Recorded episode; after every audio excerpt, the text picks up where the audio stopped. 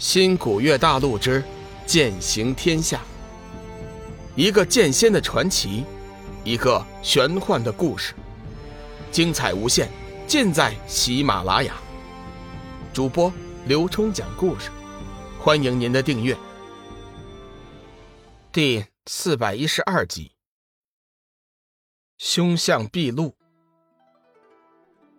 老鸨子看在眼里，还倒是客人眼界太高。鄙视自己无人，略微犹豫了一下，直接下了二楼，走进了后堂。穿过一片花园之后，老鸨子走向了前面不远的阁楼。阁楼门口是两位身体精壮的龟奴把守，见老鸨子前来，急忙行礼：“妈妈可是来找毕业姑娘的吗？”老鸨子点了点头：“不错，二楼来了三个刁钻的客人，不过全是大肥羊。”我想请碧月姑娘帮我对付一下，你们请小桃红通报一声吧。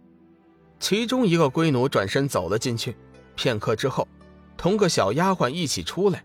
那丫鬟见到老鸨子也不行礼，淡淡的说：“妈妈，若非忘记了你和我家小姐的约定吗？除非是修士，其他的客人，我们家小姐一律不见。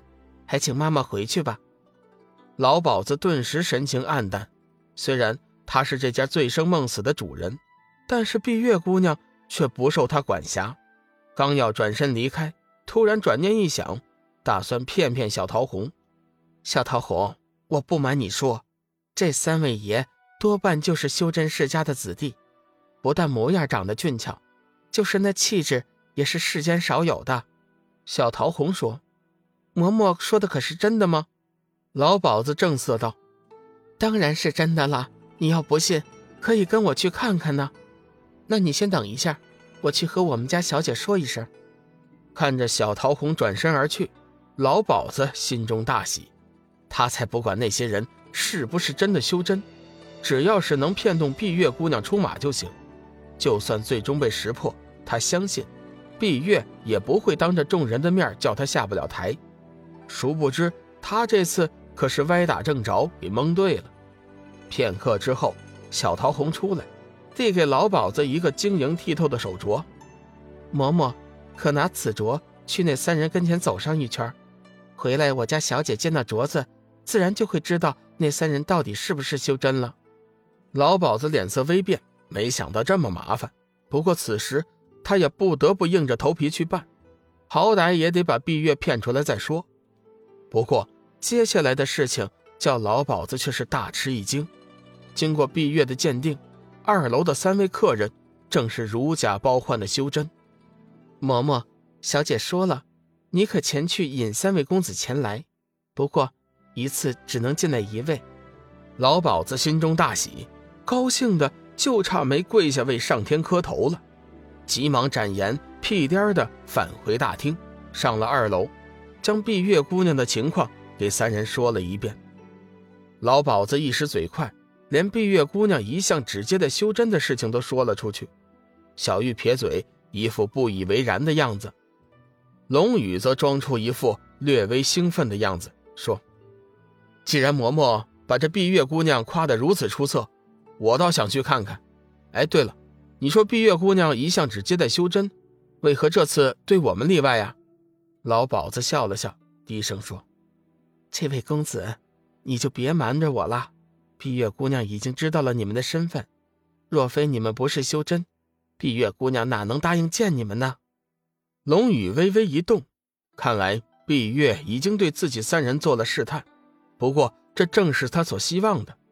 三人进入临江之后，便把力量隐藏，释放出普通元婴期修真的气息，为的就是引出黑暗魔帅。呵呵，碧月姑娘叫我带话。要几位公子单独进去，你们不如商量一下，谁先跟我进去？老鸨子搔首弄姿，媚笑着说道。龙宇满脸尽是期待之色，微微一笑：“劳烦嬷嬷带路，我先随你进去。”小玉本想一同前往，却被龙宇拦住：“哎，二弟，你先稍待片刻，等为兄先去会过那碧月姑娘，你再去不迟。”随后，龙宇传音道。小玉，不可轻举妄动。等我先去探探究竟。一旦确定碧月是黑暗魔帅，我便发信号给你和志远，到时候我们三个人再合力灭魔。老鸨子还以为小公子心急，急忙说：“这位小哥，碧月姑娘有个规矩，一次只见一个客人，您还是稍等上一会儿吧。实在不行，我可以先为你安排别的红牌。”小玉冷哼一声：“哼，不用了，我等。”老鸨子并不在乎小玉的态度，招呼一声，满面春光的带着龙宇前去后堂，径直走向了阁楼。小桃红早就在门口相迎，这位公子，我家小姐已经等候多时了，你自己进去吧，奴婢等人就不进去了。龙宇不动声色，微微点头。既然如此，那在下就进去了。刚刚踏进阁楼，龙宇体内的生命之灵就躁动不已，显然，阁楼中隐藏着幽暗之灵的气息。公子，奴家在二楼，你自己上来吧。突然，阁楼上传来一声娇媚的声音，龙宇也不应声，微微转身走上了二楼。娇媚声再次传来：“门没掩上，你自己推门进来吧。”龙宇依言缓缓走过去，伸手轻轻推开了房门，顿觉一股香气扑鼻。只见房间内的装饰极为淡雅高贵，四周摆放着名贵的铁木家具，地面上铺着鲜红的地毯。正对着门的位置，放置着一张八仙桌，桌子上摆放着两个精致的酒杯和一壶散发着幽香的美酒。再往里看，却是一张粉色的华丽软床，床上正侧卧着一个绝色美女。美女全身只穿了一件半透明的薄纱，嫣红的两点，神秘的三角地带，一切都被龙宇看在眼里。不知道为什么，龙宇的心头。突然涌起了一股热血，连呼吸都有些急促了。糟糕，莫非是着了这淫魔的道？龙宇急忙暗中运转九皇修心诀，同时以生命之灵护住心脉，总算是化解了淫毒。不过表面上他还是假装受不了诱惑的样子，两眼绽放绿光，呆呆的看着碧月。碧月妩媚一笑，柔声嗔道：“小傻瓜。”还站在那里做什么呀？快进来呀！龙宇仿佛已经失去了自我意识，傻傻的向美女走了过去。小傻瓜，我美吗？女子侧卧床头，乌黑亮丽的秀发如瀑布般的自然垂下，一双碱水双眸令人视之心迷。玉手轻抚着下颌，那圆润的胸部高高挺起，浑圆高耸的臀部随着呼吸起伏不定。诱人至极，美，姐姐是我见过最美的女子。龙宇故意说道。美女的眼中突然闪过一道金光，面目变得有些狰狞，像是在自语：“为什么？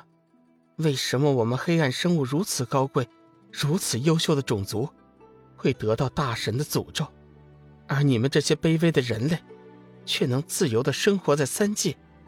突然。美女口中发出一声与其长相完全不符的笑声。我怎么忘了？你现在根本就听不懂我在说什么。你喜欢我吗？美女已经恢复了原先娇媚的模样。